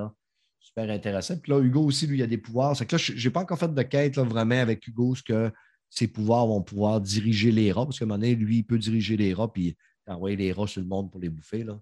ben, hâte d'être rendu là. Mais comme je disais, mission accomplie, euh, les amis d'Assobo. Beau travail. Hein? J'ai trop parlé. C'est rare que d'habitude, euh, je monopolise puis je fais du monologue de même. Là. Non, mais c'était intéressant. Oui, bon, c'est ça. Comme je disais, gratuit sur le Game Pass. Puis tu sais, le Game Pass, là, sérieux, là. Je chiale souvent sur. euh, des fois, là, il n'y a pas beaucoup de, de- de gros hits qui sortent sur le Game Pass, là. Mais je ne peux pas chialer parce que depuis le mois de mai que je me suis réabonné, savez-vous combien de mois de Game Pass j'ai payé? Combien? Deux, Jeff dit deux, Moi, je dis un. zéro. What? Je me suis, réab- me suis réabonné au, au Game Pass au mois de mai avec mes points de reward. Oh! Puis Ah, vu que je me suis oui. réabonné avec mes points de reward, ils m'ont dit Veux-tu mettre ta carte de crédit? Si tu mets ta carte de crédit dans ton compte, on va te donner un mois de plus. Ben, ben oui. Fait que là, je me suis ramassé avec deux mois. Puis depuis ces deux mois-là, là, j'accumule assez de points avec mes rewards pour payer mes mois tout le temps. Puis là, aujourd'hui, je viens de claimer un autre euh, mois. Puis là, je suis rendu jusqu'au mois de décembre. J'ai 2000 points dans ma banque euh, de reward Microsoft. Et je sais que d'ici le 3 décembre, je vais avoir réaccumulé facilement 10 000 points. Que là, je vais me repogner encore jusqu'au mois de janvier. Euh, Je pense que, parti comme c'est parti là, il y a des grosses chances que si. Ben, tu sais, pour, pour l'année, là, j'ai payé zéro mois parce que je m'étais désabonné au mois de janvier, je me suis réabonné au mois de mai. Fait que pour l'année, j'aurais payé zéro une fois mon Game Pass. C'est quand même 10 18$ piastres plus taxes. C'est que j'ai payé ça zéro fois. Puis, je vais vous donner le truc, là. Si, je pense a beaucoup de monde, que le sachet, c'est quoi les trucs, là, mais comment faire des points. Vous allez voir, des fois, je triche un petit peu. Qu'est-ce que je fais? C'est que le matin, je vais couler un bronze, pour bien le dire, là, de façon gracieuse. Je vais couler un bronze, je prends mon téléphone, puis là, je me log dans les rewards euh, sur le. J'ai installé euh, Bing sur mon téléphone, le petit furteur Internet Bing. C'est que là, je me log, puis là, je vais dans mes rewards, puis là, je fais 3-4 tests, 3-4 affaires. Tu as des, des petits quiz à faire, ou des fois, c'est Hank qui te demande d'ouvrir une page web. Tu ramasses 5 points, 10 points. Tu fais des, des un petit quiz, là, mettons, 5-6 questions, tu ramasses 30 points, puis même quand tu te trompes, tes points, t'es fait. Après ça, je fais des recherches dans le moteur de recherche de Bing sur mon téléphone. Fait que là, mettons, je marque série. Puis là, pour ne pas avoir à taper, parce que là, ça vient long, là, faire 60 points. Tu sais, tu fais 3 points à chaque recherche. Ce que je fais, c'est que je clique dans ma barre de recherche, puis lui, il te donne des suggestions. Fait que je clique sur les suggestions. Puis là, à un moment donné, quand je vois que j'ai passé au travers, ben, j'en réécris un mot. J'en réécris, mettons, plot. Puis là, comme, mettons, ça me donne une suggestion plot de laine. Après ça, plot plein de poêle. Puis là, ben, je finis c'est pas par mal. Là, je finis par faire mes 60 points. Après ça, je me retourne sur mon ordi, puis là, je vais faire mes recherches sur Edge, dans le moteur, euh, avec le moteur de Edge. Puis là, je vais chercher, que je vais chercher 162 points par jour en faisant des recherches, plus les quiz et les petites formations que j'ai faites. Puis après ça, tu te logs au moins une fois par jour dans un jeu sur Game Pass. Si dans la semaine, tu en as euh, logué trois, ben, tu gagnes plus de points. Puis moi, vu que je suis, tu sais, des fois, euh, comme là, je jouais à Cyberpunk, je ne jouais pas de jeu Game Pass. Mais qu'est-ce que tu fais? Tu fais partir un jeu, bang, quête accomplie. Tu repars un autre jeu, bang, quête accomplie. Tu le refermes. Ils ne talonnent pas pour savoir, t'as ouais, mais là, tu peux, là, tu n'as pas joué, tu l'as juste parti. Fait que là, les points, ça monte, ça monte. Puis quand j'installe mes jeux, je les installe à partir de l'application. Avec, je sais qu'avant, ça, ça donnait des points. Là, je n'ai pas vérifié si ça en donne encore. Rien que pour vous dire, j'accumule des points en cochon. Je sais qu'il y a du monde que autres, ils vont coller des, des cartes cadeaux de 5 10 pour euh, le Microsoft Store pour acheter des jeux. Mais moi, je préfère avoir cumulé un 20$ par mois, payer mon Game Pass, puis pas avoir à payer, parce que j'en paye assez des euh, services de streaming, puis tout. là. Tu as trouvé une autre façon pour être rémunéré aux toilettes. Oui, c'est ça, exactement. Puis là, Fred, il me disait, ah, il n'y a pas le temps de faire ça. Je te dis, mais tabarnak, ça me prend moins que. Ça prend moins que cinq minutes. Faire ça, c'est sûr que chier ma crotte, c'est plus long que cinq minutes. Parce que je fais d'autres choses, ça va. Là. Mais, de toute façon, ouais, ça prend rendu. moins que cinq minutes. Au mois, de- au mois d'avril, tu fais ton rapport d'impôt sur la toilette. Ouais, c'est ça. Fait que, euh, non, moi, je me change tout seul parce que ça prendrait deux bols parce qu'il y a quelqu'un qui ferait caca dans le signe. Ah, reste je recommence à dire des niaiseries? C'était bien parti, ce podcast-là. Là. J'avais pas trop dit de merde. Mais c'est toi qui l'as amené, c'est pas nous autres. Ouais, c'est ça. Mais les gars, on a-tu fait le tour? Des nouvelles? As-tu quelque chose d'autre côté gaming que vous vouliez parler? Vite comme ça, non? Non. Tu m'as juste convaincu de me réabonner à Game Pass parce que mon Ouais, abonnement avait ouais. expiré. hein. Bah, moi, je suis, Voilà, je suis abonné depuis pas mal de temps. Donc, euh, C'est gratis. oui. En plus, là, il y a Persona 5 Royal qui est sorti. Donc, euh, Microsoft, ils sont en train de nous régaler en ce moment, ça fait plaisir. Oh oui, tu sais, moi là, je tiens là. C'est vrai que souvent là, je regarde le hockey cette semaine, c'est ça qui, qui débarque. Là, je je jouerai à rien. Mais là, regarde, là, là j'ai Plague Tail. Je vais jouer un bon bout à Plague. Après ça, ben, je vais finir par me lancer à fond à un moment donné dans Deathloop. Encore là, Deathloop, là, je ne sais pas pourquoi, mais le jeu ne m'attire pas tant que ça. Je rentre dedans, puis je, ben, OK, je sais pas. euh, Il y a de quoi dans ce jeu-là qui fait que j'ai pas trop, j'ai pas tant envie d'y retourner. Peut-être que le gameplay à la. Voyons, euh, pas Oblivion, voyons, Ouais, euh, je l'ai aussi sur, le, sur le bout voyons, de la langue. Là. Dishonored. Dishonored, peut-être que ça a vieilli un peu. C'est peut-être à cause de ça, parce que la Ben, direction artistique est belle, mais en La- même la- la temps- discré- Moi, là, c'est le jeu, je l'ai trouvé hallucinant. là. J'avais réessayé de jouer à Dishonored en me disant Ah, j'avais gardé des bons souvenirs de ça. Je l'avais rejoué euh, 25 minutes, puis j'avais arrêté. En attendant, justement, que Deathloop sorte. Quand Deathloop est sorti, je suis embarqué dedans. J'ai joué non-stop.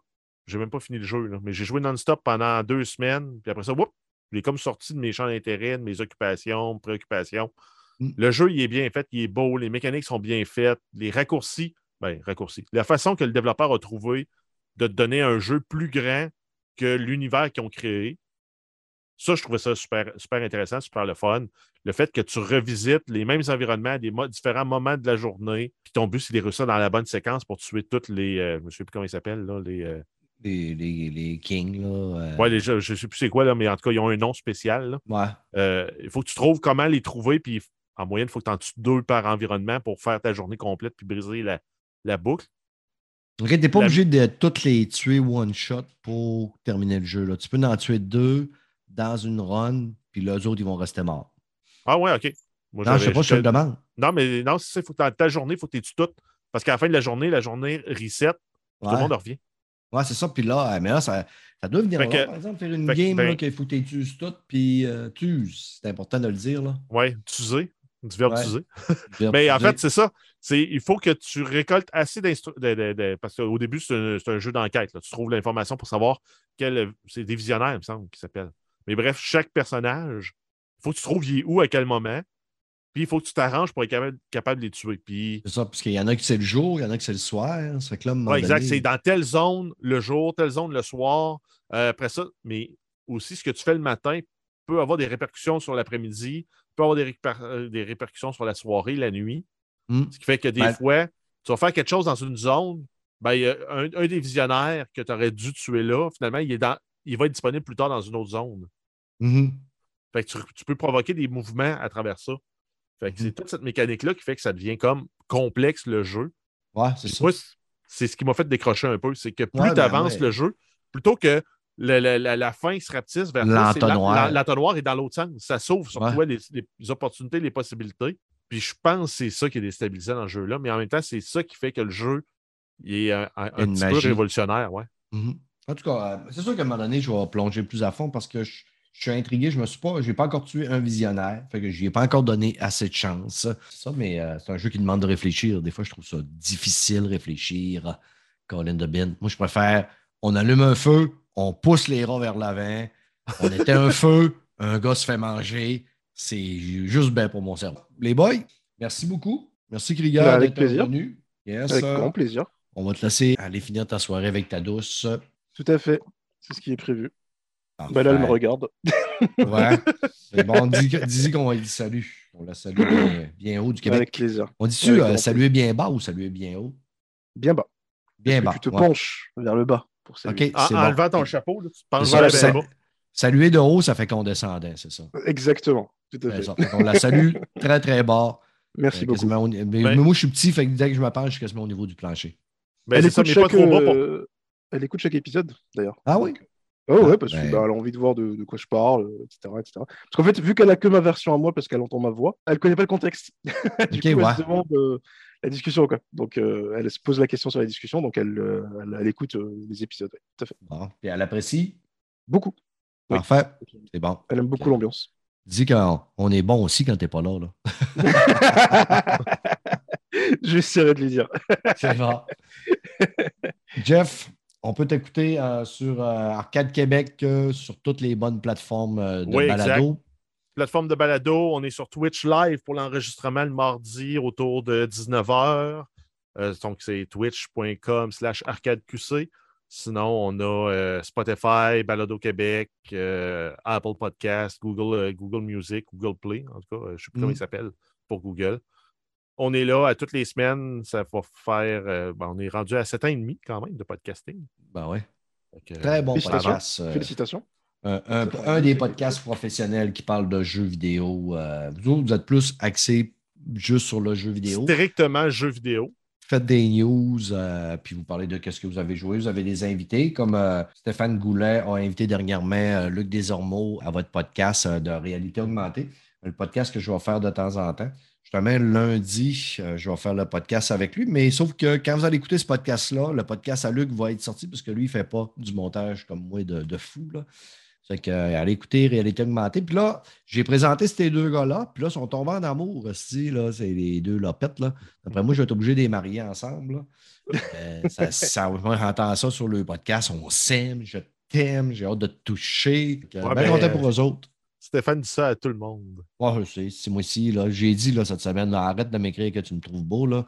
J'ai dit, si je t'ai entendu là, que tu étais rendu en amour avec des hormones. Euh, Mais là, ça a l'air qu'ils ont dit que c'est parce que c'était des gros là, sur le podcast. On, Ah, on est des gros, puis Gagnon, il est meg. Puis là, moi, je ne suis, plus- dans le trio parce que je suis un meg. Si. Non, mais dans, dans Ice Hockey, là, la meilleure équipe, c'était euh, un gros, deux mecs, deux petits. là. Ah, c'est ça. Il y a un gros de trop. Ouais, c'est ça. C'est que bon, suffit les niaiseries, les amis. On ferme ça, puis euh, moi, je vais aller jouer à Table. Bye, ciao. Ciao. Salut.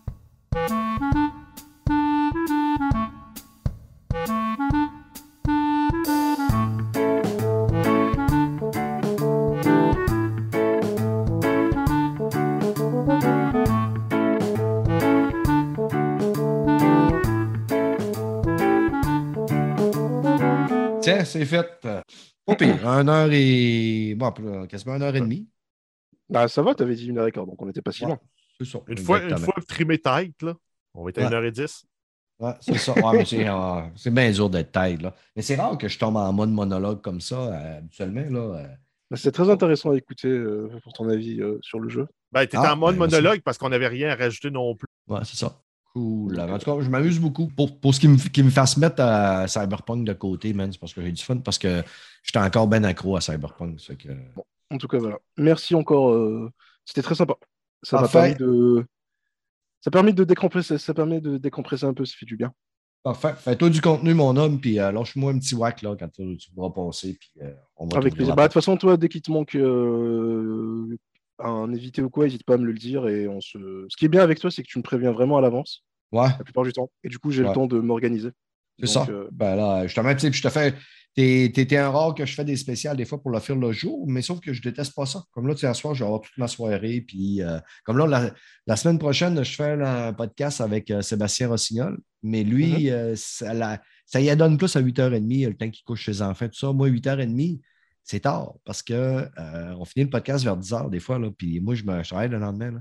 à 10h, Ah, des, fois, je suis déjà couché. Là. Ça puis il vient Mhm. aussi que la fatigue, la journée, rendu à 9h30, le cerveau, c'est pas pareil. Puis, il que j'ai pas un gros cerveau. Non, mais en même temps, si ton rythme de toi, c'est euh, tu te lèves à 5h30, 6h, puis tu te couches à 10h, euh, c'est sûr que rendu à 10h, ton cerveau, euh, t'es en train de prendre son 4 là. C'est ça. Moi, c'est- C'est c'est l'heure. Moi, je me lève entre 5 et 6 heures du matin. Ça que rendu à 8h30, 9h, si, man, je commence à. Ouais, Ah, on est fait là. tu m'étonnes. C'est ça. On n'a plus, on a plus 20 ans, tabarnak. Ah, l'âge, ouais, c'est évident. Yes. Ça fait que ça lui vient une fois de temps en temps d'en faire un à une heure pour accommoder euh, les Françaises. Là, euh, sinon, ben, écoute, si ça donne, là, puis tu peux, euh, peut-être que je te, je te, je te mettrai sur le show avec la youtubeuse française là, qui.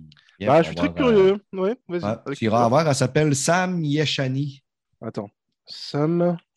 Ye- Sam. Yeshani. Yesh- bon. Yeshani Gaming. C'est Sam Hmm. Y E S. Euh, Belle, hein? Ah, je viens de voir. Ok, d'accord, très bien. Intéressant. Ouais, ouais. Je vais aller voir ces vidéos. C'est de la belle madame, ça. Bien hâte de, de, de, de jaser avec elle. Voilà. Allez, bon. moi je, vais- moi, Fini je vais les devoir vous laisser. Merci Ça beaucoup. marche. Salut Jeff, Et, salut euh, Krieger. salut. Merci. Vous Et bonne soirée à vous. Au revoir. Bye. Toi aussi, bonne nuit. Bye.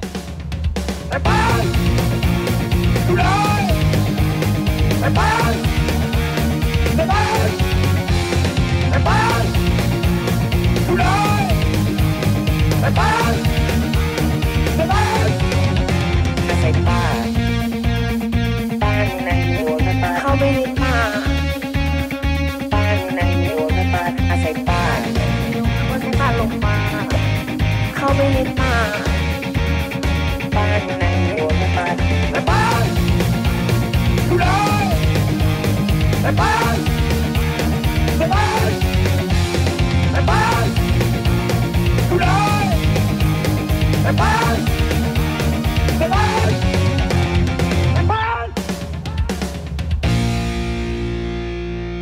หาสายป่านสายป่านอยู่ไหนอะ ให้ป่านอยู่ไหน ไม่รู้สายป่านเข้าไปในป่าอะลองเรียกเรียกสายป่านสายป่านไม่รู้อยู่ไหน เรียกสายป่าน แต่ปานอยู่ไหน